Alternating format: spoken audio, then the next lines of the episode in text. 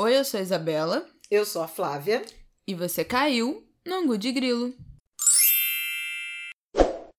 Oi, gente, tudo bem? Boa terça-feira. Olha ela, gente. Ai, animado. Gemendo.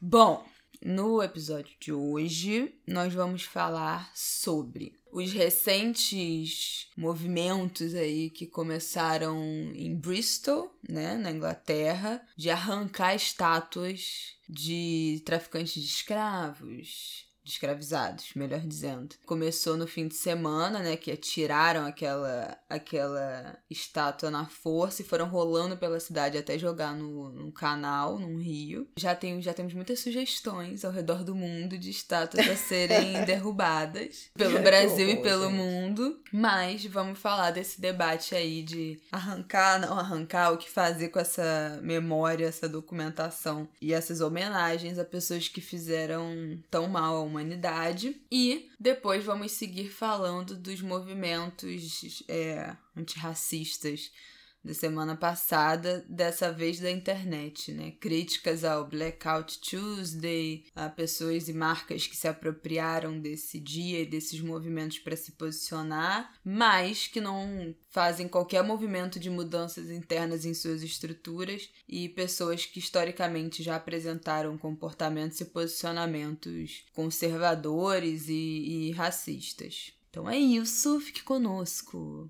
Flávia quer começar a falar das estaltas? Eu quero. Então, tudo começou no. Quer dizer, tudo começou. Tudo começou com um, um assassinato. Atrás, na Ilha do Sol. Tô falando que ela tá animada hoje, gente. Deve ser a gravação Deus. matinal, depois de uma noite infernal que nos, nos provocou o atraso Sim. nessa edição. Mas olha só, claro, as manifestações desencadeadas né, a partir do assassinato do George Floyd nos Estados Unidos pelo policial branco. E na semana passada, essas manifestações chegaram ao Reino Unido, chegaram à França. O próprio Brasil já está engajado na, nas marchas Vidas Negras Importam, contra a violência policial. É uma agenda importante que a gente até pode falar daqui a pouco mais sobre isso. Mas no domingo, as manifestações foram muito intensas no Reino Unido e em Bristol, manifestantes, inclusive me chama a atenção que os, a linha de frente né, da manifestação eram jovens brancos, retiraram a estátua do Edward Colston, traficante de escravos, rolaram ela pela rua, fizeram uma, uma dramatização com o joelho no, no, no pescoço, da mesma forma que o assassino de George Floyd fez para para matá-lo, para asfixiá-lo, e depois jogaram a estátua no rio. Qual é o bastidor disso? A comunidade já vinha pedindo ao município a retirada daquele monumento porque achavam uma infâmia, sem sucesso. E aí, com essa história das manifestações e do repúdio ao, ao racismo, os manifestantes tomaram a decisão de próprio punho, né? É, com as próprias mãos. Essa imagem, ela viralizou e repercutiu muito, claro, por icônica. Tem gente. É, na, no domingo, eu entrevistei um historiador chamado Cândido Domingues. Ele é da Universidade do Estado da Bahia e ele fez dissertação de mestrado sobre capitães negreiros na Bahia nos séculos 17 e 18. E aí ele estava falando assim: olha, do ponto de vista do, do signo, né, da imagem, do repúdio a esse ato, é muito forte. Cândido chamou atenção para semelhança, né, a força da imagem, dessa imagem de Bristol, com a retirada uh, da estátua de Saddam Hussein, lá no Iraque ocupado, e também uh, posteriormente destruída, e as cenas no Chile, no ano passado, naquela série de protestos que levaram a, a algumas mudanças, inclusive abrindo outro parêntese, né? O Chile faria plebiscito sobre a nova Constituição e está tudo em suspenso por conta da, da pandemia, fecha parêntese. Mas que os manifestantes tomaram né, a estátua do general Baquedano, é isso, Bela? Uhum, Na isso. Praça Itália, empunhavam a bandeira mapuche, né, de uma etnia de, de povos nativos. Então, essas imagens elas têm muita força para recontar, para questionar a história oficial. No entanto, O Cândido comentava comigo que, olha, eu não acho razoável, não concordo muito com a ideia de retirar esse monumento e jogar no Rio, porque tem um apagamento histórico né, é, e de representação dessas pessoas que tiveram esse papel deplorável na história, mas histórias e pessoas que precisam ser contadas, denunciadas, é, reveladas. Então ele dizia: eu preferia que ele, que ele fosse retirado pela municipalidade e passasse a integrar um acervo de museu com essas explicações. Esse homem, papapá, por um longo período, a estátua estava em Bristol havia 25, 125 anos, ou seja, num determinado momento da história, ele era um, um herói, um benfeitor a ser reverenciado. E com os questionamentos, como a história é ágil, né, gente? O processo histórico é ágil, ele vai e vem. Porque a gente gosta de. O, Simas fala muito disso, né? Da, da característica exusíaca, né? Desse. do processo e da forma como se conta a história. O professor comentou sobre isso, sobre ser contrário a esse apagamento, no sentido de destruir os vestígios né, de existência, e eu tendo a concordar com ele. Mas antes de passar para Isabela, ele me contou duas histórias, porque ele estuda lá Salvador, né? De, por exemplo, na Bahia. O quanto a gente também aqui no Brasil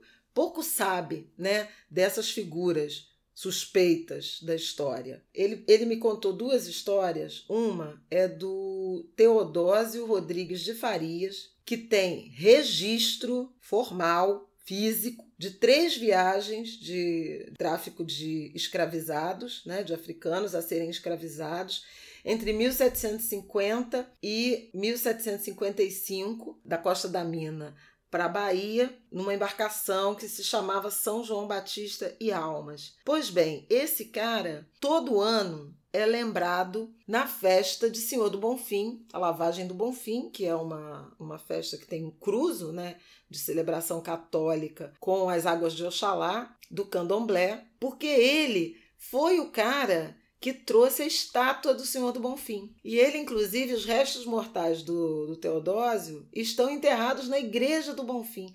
Agora veja, um escravocrata, um traficante de escravos, enterrado na igreja, tendo trazido a imagem do Senhor do Bonfim, onde mulheres negras, né, baianas, iás, fazem a lavagem nessa demonstração de fé, de, de reverência ao Oxalá e ao Senhor do Bonfim, com esse, vou parar de usar sincretismo, né? Cado Simas, com esse cruzo, cruzo com cruzo. esse cruzo de religiosidade. E ninguém sabe que o cara era um escravocrata. Enfim, a outra história que ele me contou é do comerciante, também de escravos, né? Joaquim de Pereira Marinho, Conde Pereira Marinho, quer dizer, ganhou títulos de nobreza. Ele tem 33 viagens registradas de 1839 a 1850. É homenageado com uma estátua em frente ao Hospital Santa Isabel, no bairro de Nazaré, em Salvador.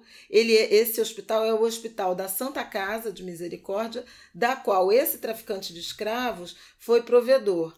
Então veja, a gente está cheio de referências, né, de homenagens, de estátuas a figuras deploráveis da história, à luz das, das reflexões né, dos nossos tempos, sem que a gente sequer saiba, né? Então você está passando todo dia na frente de uma estátua de um traficante de escravos, de um assassino de indígenas, torturadores, de pessoas negras, torturadores.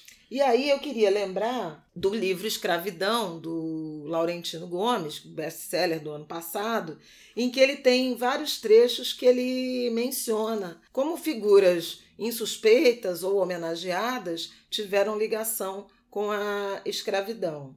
Ele, ele lembrou de Aristóteles, o filósofo, Thomas Jefferson, que é o autor da Declaração de Independência dos Estados Unidos, também tinha escravos. Né? Aristóteles? É. É, porque a, a escravidão existe há mais de 5 mil anos. Ah, tudo bem. Outro conceito é, de escravidão. De um outro conceito, sim. Meu Mas Deus. assim, é porque períodos né, da história. Thomas Jefferson, autor da Declaração de Independência dos Estados Unidos. Tiradentes, ele inclusive hoje nessa terça-feira está tweetando sobre isso herói da Inconfidência Mineira, foi dono de seis cativos. John Newton, pasmem, quem é, é de religião cristã, né, é, evangélica, vai, vai se impressionar.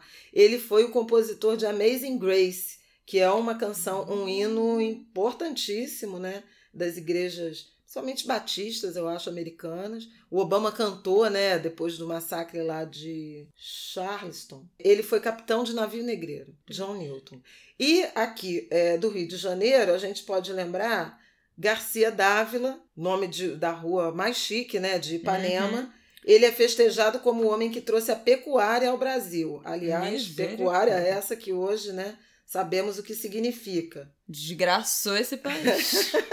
Virou agronegócio, o resto vocês sabem. Não. Responsável, mas... olha, realmente. Mas ele era mais que isso, além da pecuária, que hoje hum, tem questionamento por conta da Alemanha. Mas eram as qualidades de Garcia Dávila. Segundo o, o Laurentino, ele era um especialista em capturar e escravizar indígenas. Ah, maravilha! Currículo impecável. Laurentino, além de Garcia Dávila, ele lembra dos bandeirantes Raposo Tavares e Fernão Dias, que são nomes de rodovias em São Paulo, e Borba Gato, né? O bandeirante também. E tem uma trelelê na, nas redes sociais querendo tirar a estátua de Borba Gato que fica na, na capital paulista. Aliás, de gosto Gente, duvidoso. Não vai sobrar uma estátua, um nome de rua nesse país. Agora, se sabe, depender disso. Sabe o que é mais interessante? Quer dizer, mais não, também muito interessante. Eu vou deixar você falar agora. Mas é que em Guarani, paraguaio, bandeirante é sinônimo de bandido. Não mentiu, né? Acabei. Só a verdade.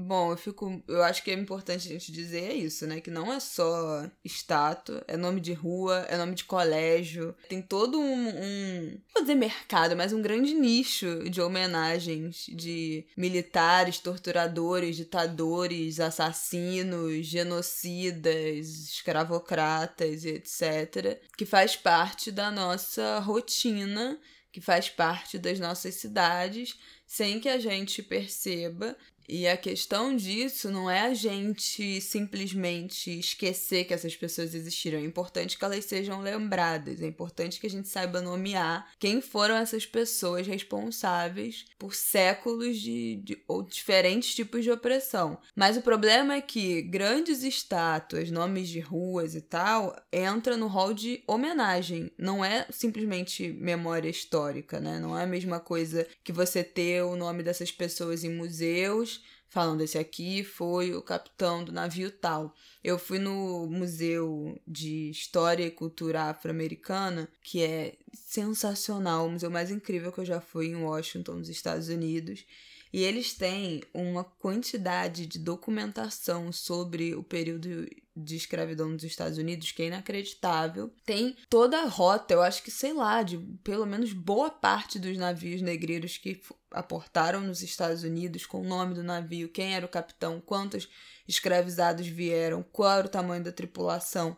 Então tem isso tudo documentado, tem os nomes desses capitães, tem as cartas que eles escreveram relatando como é que foi essa viagem, essa captura e tal. E é importante que essas pessoas sejam nomeadas, que esses sobrenomes sejam desmascarados, né? Porque a gente ainda tem os herdeiros dessas galeras. Você vai ver os nomes de família, os nomes complicados, os nomes estrangeiros e tal, nomes tradicionais, sobrenomes do Brasil, você vai ver que tudo começou com uma família escravocrata na época do café, basicamente. Aqui no Vale do Café, no Paraíba do Sul, tudo.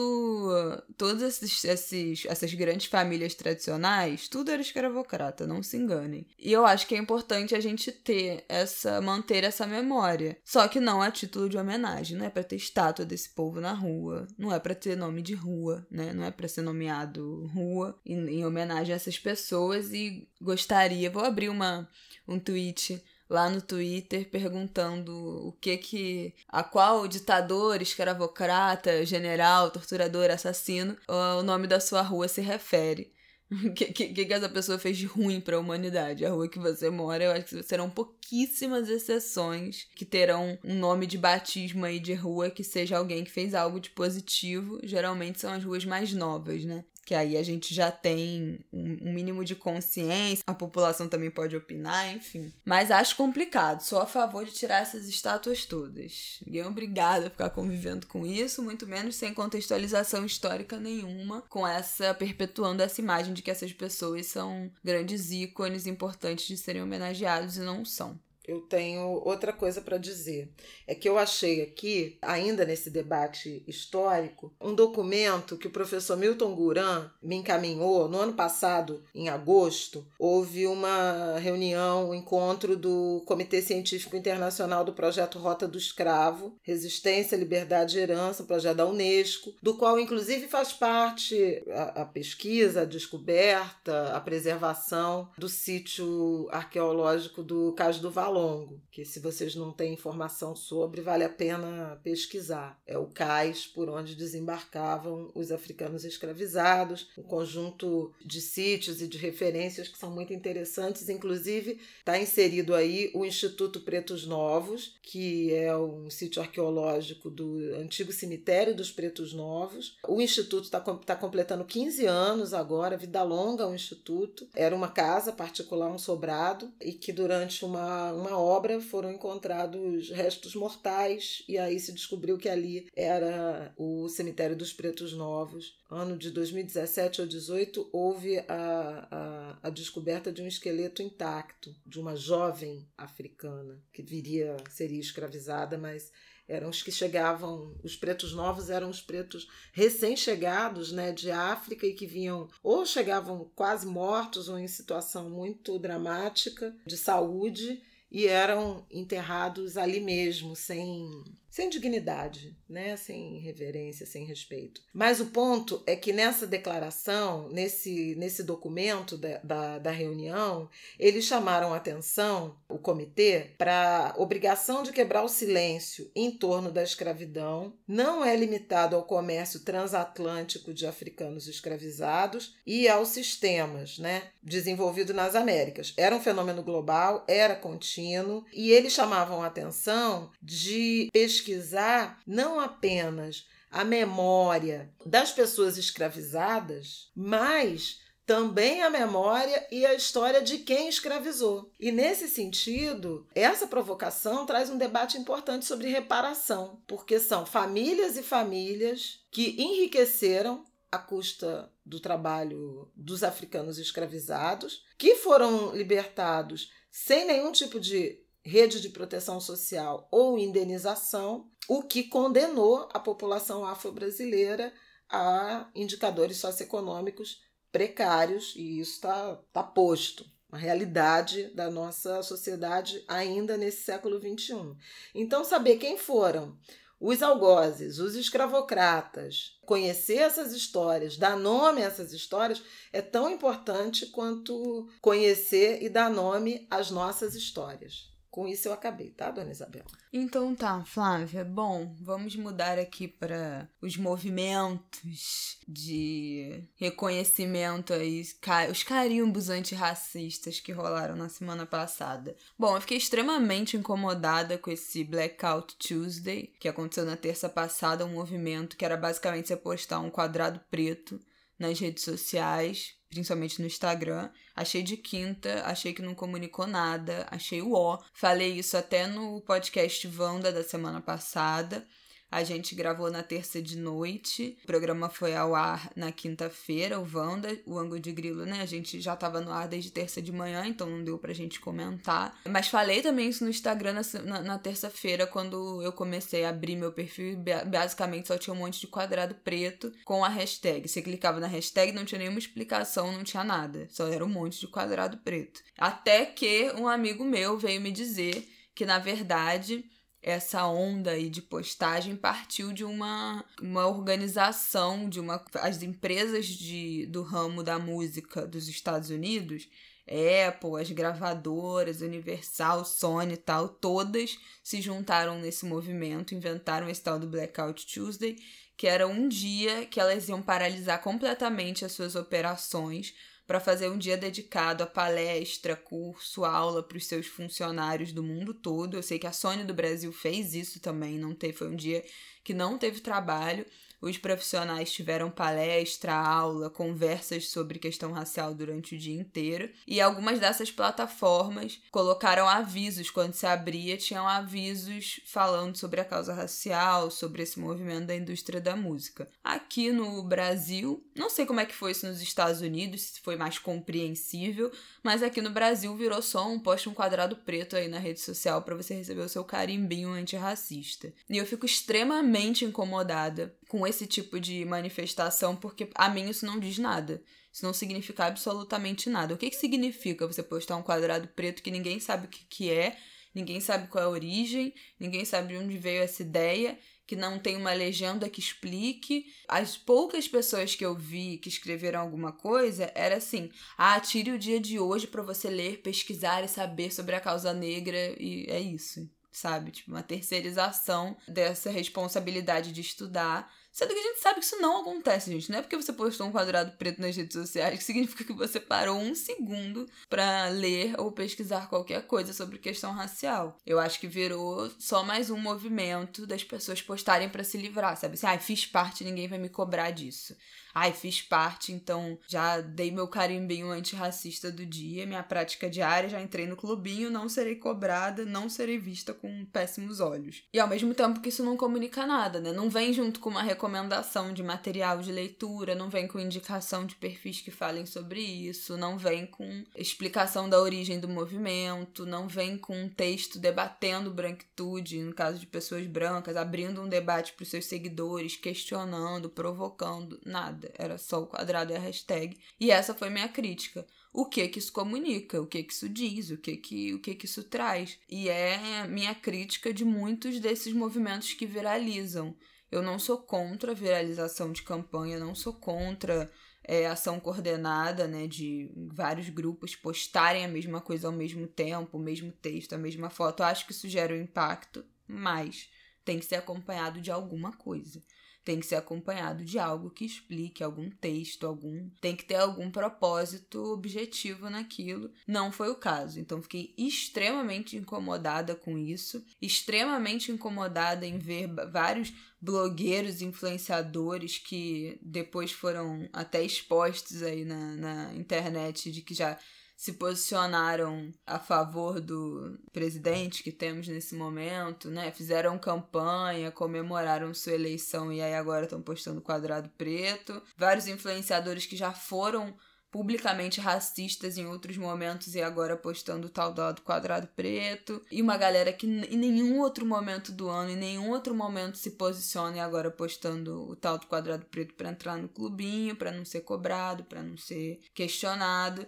E várias marcas também fazendo isso. E aí é realmente assim eu acho de quinta. Eu acho tudo de quinta. Vocês sabem que eu sou uma pessoa naturalmente crítica a marcas e empresas. Não tenho problema nenhum com isso. Não tenho constrangimento nenhum em falar isso porque é verdade. Nas últimas semanas, na última semana principalmente, fiz várias críticas públicas a empresas de comunicação, ao Spotify, até a Globo News. Fiz críticas públicas, marquei junto com compartilhando o tweet do, do Irlan Simões, né, que acabou viralizando e gerou a provocação para o programa em pauta da quarta-feira passada, que foi com as cinco jornalistas negras, incluindo Flávio Oliveira, aqui exclusivamente para vocês, longos de grilo, e apresentado pelo Heraldo. E eu já tinha comentado isso, eu comento isso incessantemente sobre o jornalismo, sobre, sobre o jornalismo de televisão. Eu já tinha comentado, marcado a Globo News, já tinha comentado no fim de semana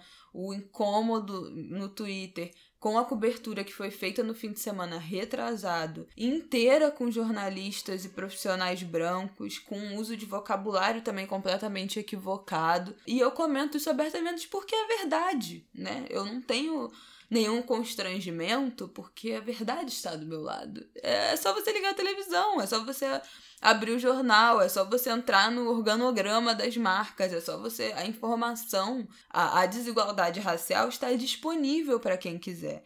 E aí também questionei o Spotify na, na semana passada, que colocou, fez na, nessa terça-feira da Blackout Tuesday, fez uma lista lá no, na página principal de podcast, nos, nos, podcasts em destaques. Era o hashtag Vidas Negras Importam, indicando um monte de podcasts de pessoas negras, o ângulo de grilo inclusive. E foi a primeira vez que a gente apareceu naquele destaque, somente naquele dia, somente porque o tema era o tal do Vidas Negras Importam, sendo que a gente fala sobre milhares de coisas aqui. Isso. Você pode ver a nossa lista de episódios. Tem episódios sobre política internacional, economia, reforma da Previdência, consumo consciente, religião. Tem absolutamente tudo. Essa leitura racial, a gente tá sempre permeando o nosso discurso. Mas esse não é um podcast de, de ativismo ou de militância racial somente. E aí a gente apareceu lá.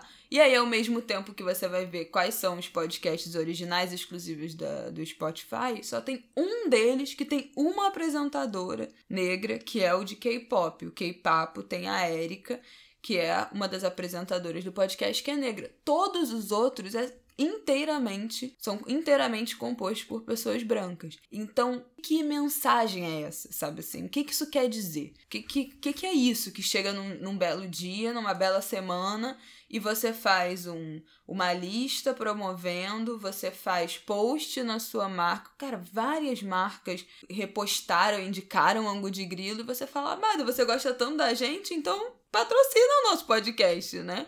Várias marcas de roupa, agência, postaram recomendando ângulos de grilo semana passada e eu fiquei, ué, que eu saiba, a gente não tá ganhando dinheiro nenhum com esse programa. Que é até o, o episódio que a gente fez, eu acho que foi 38 ou 39, que é o Influência Não É Dinheiro, que a gente fala, gente, nenhuma plataforma de podcast monetiza por streaming. Nenhum, a gente não ganha nenhum dinheiro fazendo isso aqui, botando isso aqui no ar.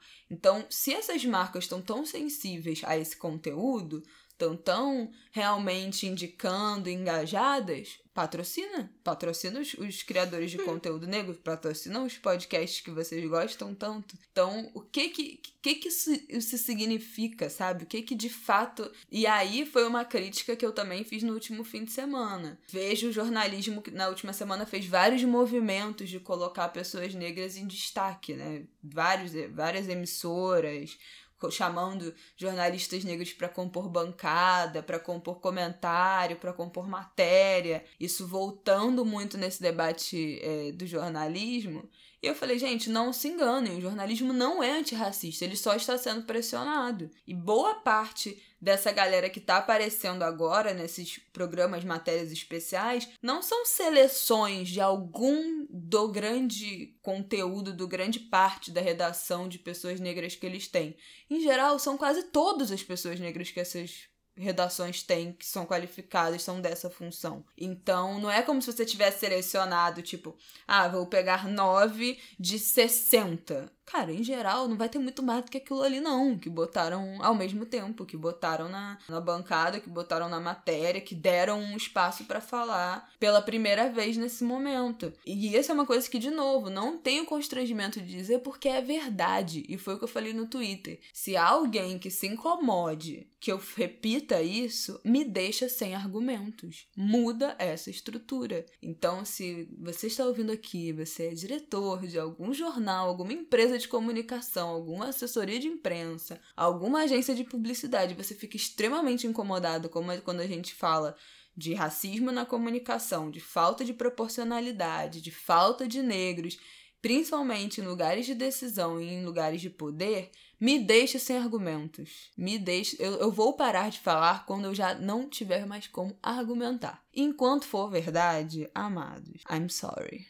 continuarei falando, continuarei apontando, porque a verdade é como uma pedra de gelo que sempre vem à tona. O que, que eu posso comentar sobre isso? A experiência do, do especial na Globo News foi muito forte, inesperada e com uma repercussão muito, muito grande. Se eu puder medir em, por exemplo, seguidores, meu número de seguidores no, no Twitter cresceu 30%. Já tô tipo com quase 180 mil seguidores e era, sei lá, 120, 130, enfim, uma coisa brutal, assim, de, de aumento. E no Instagram tá quase dobrando. Tô com perto de 88 mil seguidores, numa onda que começou nesse sigam pessoas negras, etc., viralização de rede social, mas que ganhou muito impulso a partir do programa, da experiência do programa com seis pessoas negras eu, Heraldo Pereira apresentando, Maria Júlia Coutinho, Aline Midlet, Lilian Ribeiro,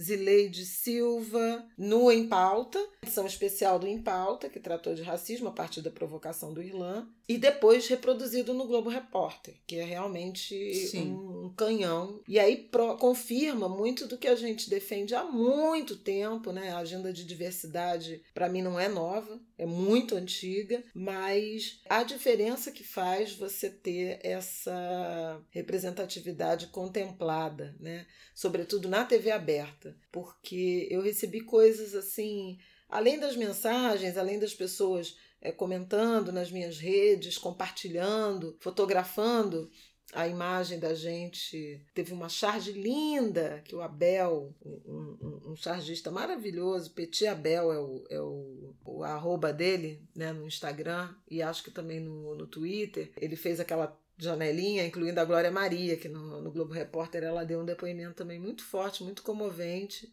falando até das filhas negras, né, e como abordar o racismo com as meninas. Mas assim, o impacto em algumas jovens, que até a Isabela mesmo me encaminhou, mas em crianças, meninas uhum. negras, foi muito forte. Eu recebi foto, é, eu recebi texto de meninas que escreveram pequenas redações, enxergando aquilo como um momento histórico e uma amiga me mandou o áudio da comadre ou prima que a filha viu, olhou para a Aline, olhou para a mãe e ela própria e ela falou: "Mãe, eu sou negra". Ela não tinha essa noção da identidade racial. Então foi realmente algo muito forte e que eu torço muito para que tenha vindo para ficar não apenas na, na Globo News e na TV Globo, mas em outras emissoras, em outras empresas. Até fiz essa provocação antes de, de tudo acontecer, Twitter na rede social, por conta do engajamento de várias empresas se dizendo antirracistas e vidas negras importam. Mas assim,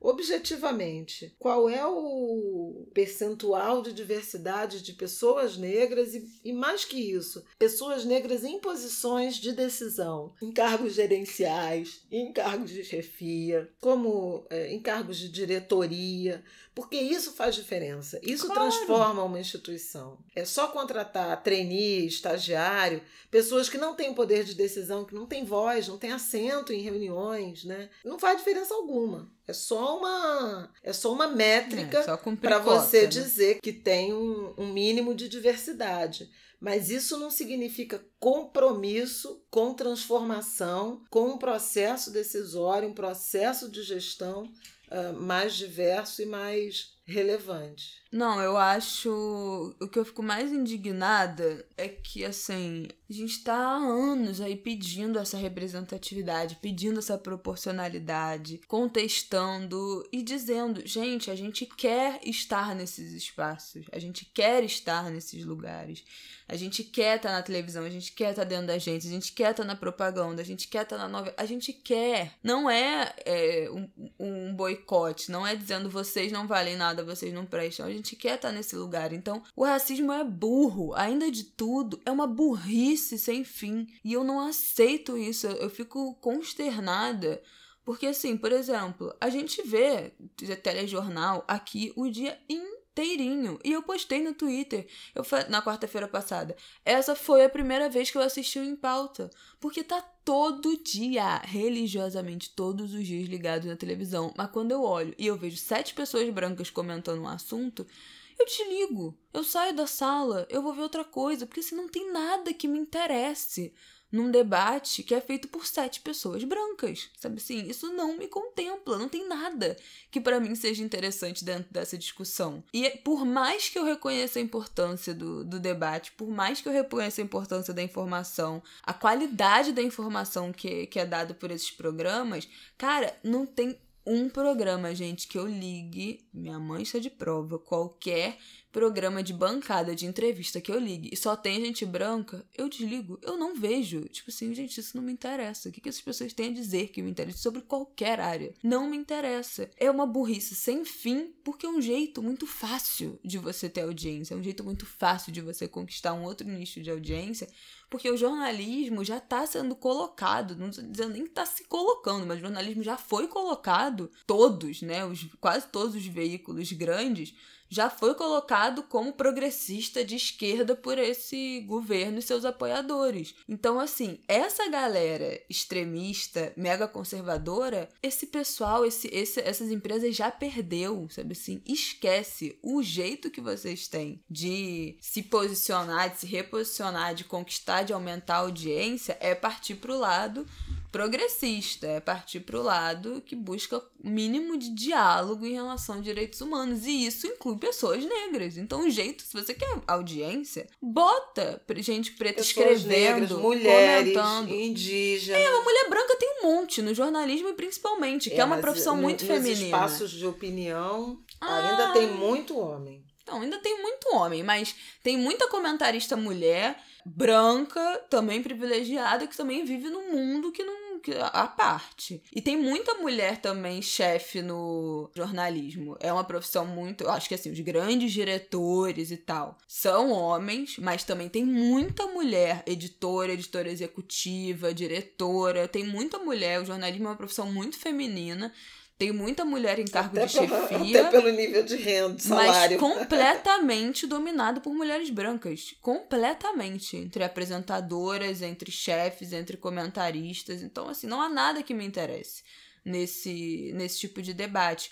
E é uma saída muito burra, porque, assim, esse é o momento. Quer dizer, já passou, né? O momento de fazer essa virada se a gente precisa de audiência, qual é a audiência que a gente de fato pode conquistar? É a audiência negra. E parece que fazem o inverso. E isso vai para também o, entretenimento. Novela que continua botando pessoas negras nesse lugar. Cara, as novelas que estão reprisando agora, gente, é assim, é um cúmulo. Eu acho que avançaram muito as novelas nos últimos tempos, né? Amor de Mãe tinha aí Thaís, como Thais Araújo como protagonista, tinha Jessica Ellen, então tinha mulheres negras em outras posições qualificadas, graduadas, a Thais também em Aruanas, né, uma, uma advogada importantíssima e tal, então acho que isso tem mudado, mas cara, invariavelmente as produções nacionais de entretenimento também reforçam esse lugar da pessoa negra nos estereótipos, né, nesses nessa história única do, das profissões dos cargos subalternos.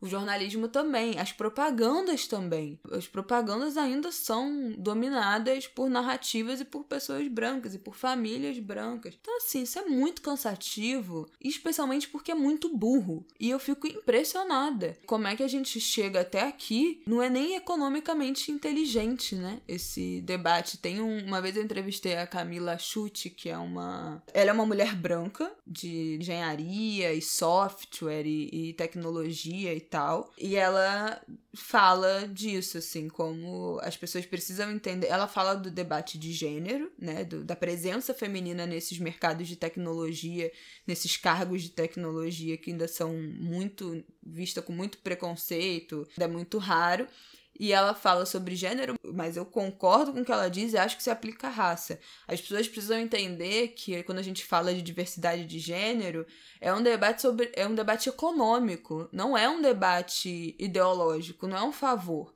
é economia. Se você bota mulher nesses cargos, se você bota mulher em evidência, se você bota pessoas negras em cargos em evidência, sua empresa vai ficar bem vista por aquela população. Você vai é, ganhar audiência, você vai ganhar prestígio, você vai ganhar nome no mercado porque você está propondo uma representatividade e uma proporcionalidade. Então, assim, não é um pedido simplesmente de paridade, equidade, proporcionalidade racial, porque simplesmente é o certo e seria o proporcional dado à nossa população. Também. Mas assim, gente, é econômico, não sejam burros. Se vocês não querem fazer pela equidade, né, por simplesmente igualar esses, essas representações, que faça pelo viés econômico, que faça porque vocês vão lucrar mais, porque vocês vão ganhar mais dinheiro. Sabe assim, a gente está completamente sedento por representatividade e proporcionalidade. As marcas que abraçam essas causas são as marcas são abraçadas pela população negra ativista.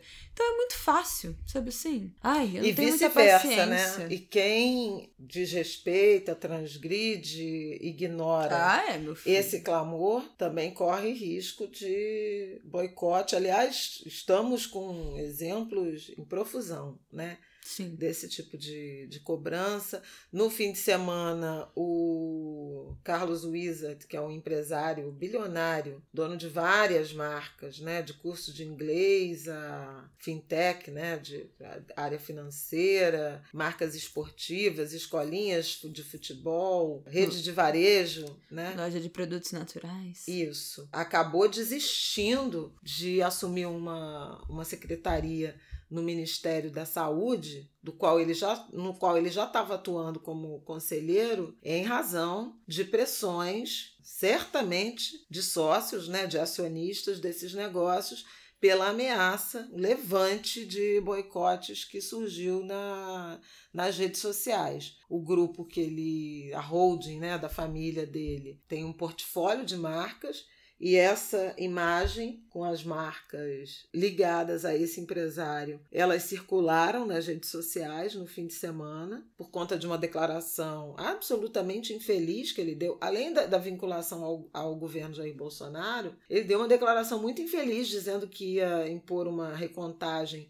no número de, de mortos pela Covid, porque acreditava que secretarias eh, estaduais e municipais de saúde estavam inflando dados para receberem mais dinheiro por parte da União. Houve uma indignação brutal de secretários, de parlamentares, de formadores de opinião. E no domingo à noite ele acabou desistindo porque isso respingou na reputação e no risco né, de boicote de consumidores às empresas e, e, marcas por ele controladas. Eu até conversei com o Dario Menezes, que é professor da FGV, sobre essa questão da reputação, e ele dizia que reputação empresarial tem três eixos, né? Um eixo que é a forma como a empresa se comunica e com quem que ela comunica e de que forma que ela comunica, isso pode arranhar a reputação. A forma como a empresa age e se ela age dentro do esperado pelo público consumidor com o qual ela é, se comunica e ao qual ela se destina, porque eventualmente você pode estar interessado num determinado nicho que é esse mesmo, de extrema direita, de polarização, um dos extremos né, da polarização política.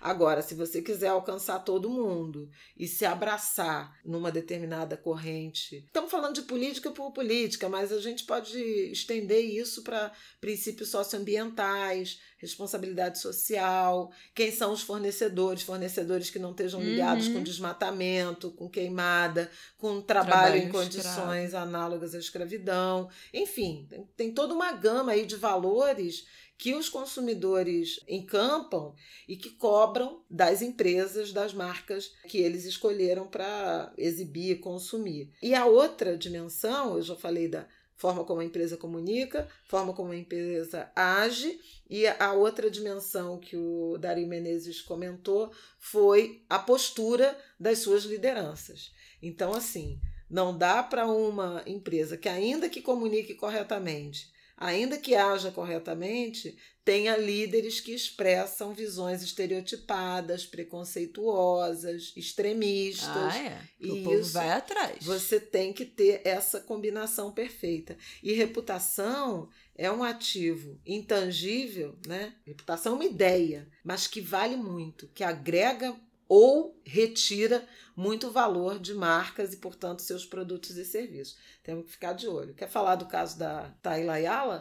Ah, gente, ridículo, né? Não tem nem muito o que falar. Criar 36 mil Mesmo mortos caso. nesse país e ela me lança uma marca chamada vírus. Ah, vamos espalhar o vírus do amor, esse vírus que veio pra mostrar pra gente o que, que é o amor, a importância de estar junto, da união, que não sei o que. Ai, olha, foi detonada na, nas redes sociais no domingo e ontem e acabou mudando o nome da marca pra A Marca, amar.k.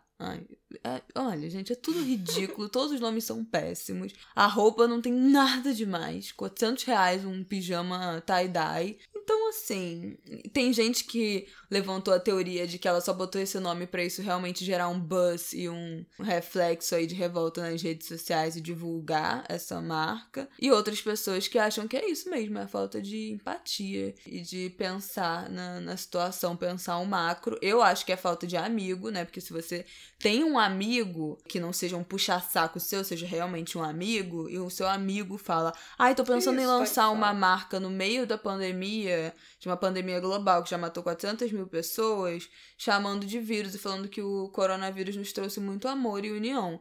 Se você tem um amigo, esse amigo vai falar, amada, pare, melhore, não faça isso. Mas não, né? Então, realmente, eu acho que é um mix dessas coisas. A vontade de atenção é falta de sensibilidade e também a falta de um amigo. E aí mudou, espero que não venda um real. Mas, como a gente sabe como funciona o Brasil, provavelmente vai vender, né?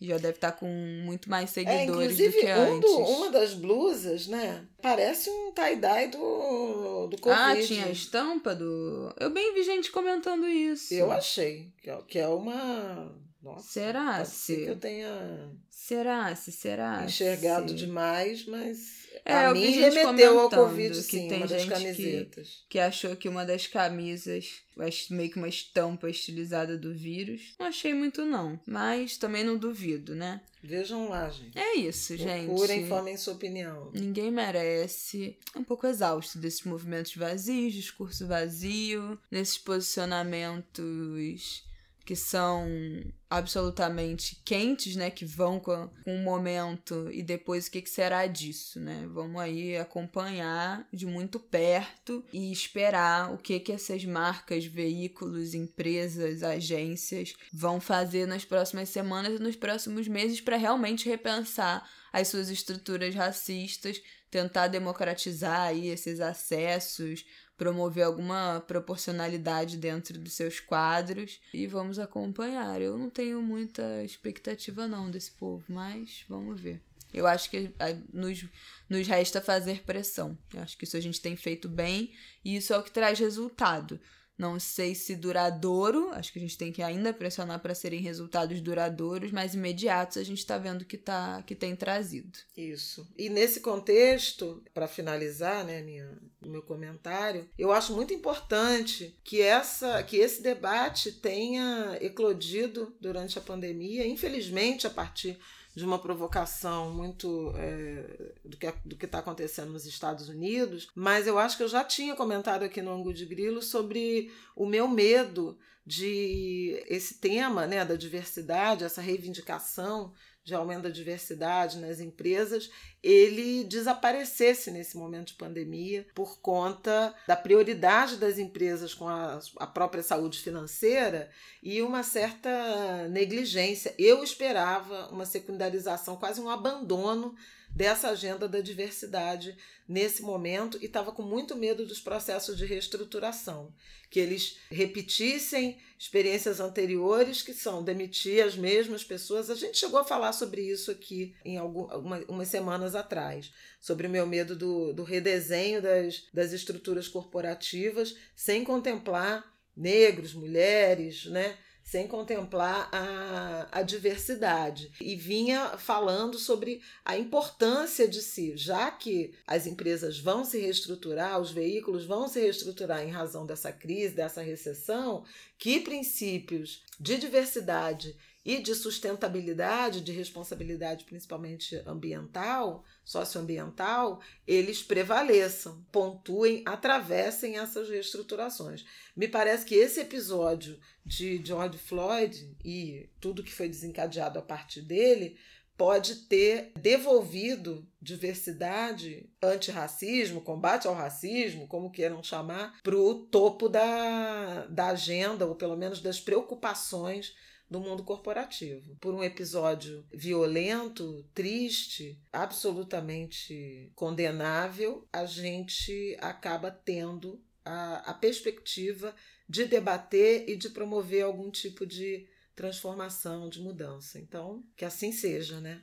É isso. Por incrível que pareça, o coronavírus foi totalmente secundarizado aí nessas últimas semanas pelo debate racial. No Brasil, então, o coronavírus já tá sendo. Já, a gente já tá quase fingindo que não tem nada acontecendo, né? Já começam umas tímidos decretos aí de reabertura, o povo já todo voltando pra rua, e o resto a gente vai saber daí a duas, três semanas o resultado disso. Mas no momento, o que tem de mais quente no noticiário ainda é o debate racial e seus desdobramentos. Então é isso, meu povo. Até semana que vem. Dá tempo de um último comentário? Não, é porque por, por trás dos, dos protestos né, é, americanos e, e, e, aqui no Brasil também, é essa agenda contra a violência policial. Vidas negras importam, especialmente aqui no Rio de Janeiro. A gente já tem algumas notícias de é, tentativa de mudança de comportamento. Nos Estados Unidos, os democratas apresentaram uma proposta formal uh, parlamentar de mudança uh, nas polícias. Os jovens têm marchado pedindo redução do orçamento, redução de verba, então uhum. debate orçamentário The foi alcançado. Que era inclusive uma plataforma do Bernie Sanders, que era candidato, pré-candidato democrata à, à presidência mas que abriu mão da candidatura em favor do Joe Biden, ex-vice-presidente. Mas em Minneapolis, onde George Floyd foi assassinado, né, no estado de Minnesota, nove dos 13 membros do conselho da cidade se comprometeram a substituir o departamento de polícia por um modelo de segurança liderado e negociado pela comunidade, ou seja, dissolver o departamento de polícia. E na, em Lincoln, em Nebraska, é, houve a assinatura de um acordo com líderes da comunidade negra para montar uma força-tarefa e responsabilizar, responsabilizar policiais por seus crimes. Também uma mudança de postura. O Obama, na semana passada, quando fez aquele pronunciamento durante eh, a escalada das manifestações, ele chamou atenção para a atribuição de prefeitos e de autoridades municipais para reverem procedimentos na, que diz respeito a abordagens policiais. No Brasil, esse assunto, essa agenda é sempre presente, porque a segurança pública ela está vinculada né, como atribuição do governo do Estado. Então, embora o, o, o governo federal possa ter um papel de articulação né, na política de segurança, e aí eu queria só fechar lembrando que na sexta-feira passada, dia 5, o ministro Edson Fachin do Supremo Tribunal Federal assinou uma liminar, concedeu uma liminar pedida, né, pelo PSB, Partido Socialista Brasileiro, com participação da Educafro, da Justiça Global e da Defensoria Pública do Rio, pedindo a suspensão das operações policiais no estado do Rio, nas favelas do Rio, durante a pandemia. Ele concedeu essa liminar e, na decisão, fez referência a Raul Santiago, Renê Silva e Buba Guiar Raul e Renê, do coletivo Papo Reto, do Voz das Comunidades, e ambos, né, do Gabinete de Crise do Alemão, sobre o qual a gente já falou por aqui, Buba Guiar, do coletivo Fala Cari. Todo mundo envolvido não apenas nas reivindicações contra a violência policial, mas nas ações humanitárias de distribuição de cesta básica, kit de higiene e informações nas comunidades sobre a pandemia do Covid. Então, meu carinho para Raul, Renê e Buba. É isso, gente. Até semana que vem. Boa semana para vocês. Terça que vem estamos de volta. Um beijo. Chuva de beijos.